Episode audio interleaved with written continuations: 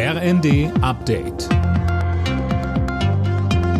Stündlich neu. Auf den Punkt informiert. Ich bin Johannes Schmidt. Guten Abend. Bundeskanzler Olaf Scholz hat die jüngsten Äußerungen von Ex-US-Präsident Trump zur NATO scharf kritisiert.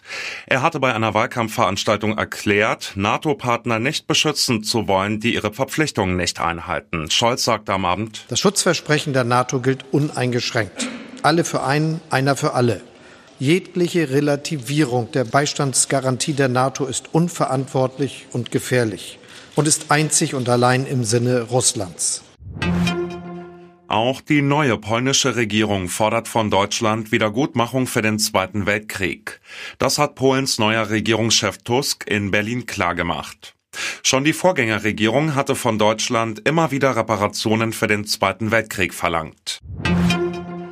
Dschihadismus, künstliche Intelligenz, Rechtsterrorismus.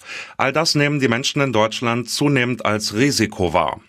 In einer Umfrage für die anstehende Münchner Sicherheitskonferenz ist Russland, anders als im Vorjahr, nicht mehr das größte Sicherheitsrisiko, sondern nur noch auf Platz 7. Forschungsdirektor Tobias Bunde sagt. 47 Prozent glauben, dass wir in zehn Jahren weniger sicher, 49 Prozent, dass wir weniger wohlhabend sein werden. Das ist ein deutlicher Kontrast zu den Zahlen aus China und Indien, wo Mehrheiten deutlich optimistischer in die Zukunft blicken. Mit den traditionellen Rosenmontagszügen haben Hunderttausende Menschen in den Rheinhochburgen den Höhepunkt des Karnevals gefeiert.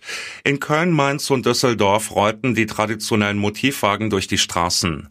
Da gab es etwa Botschaften gegen Rechtsextremismus oder auch Wagen, die die Politik auf die Schippe nahmen. Alle Nachrichten auf rnd.de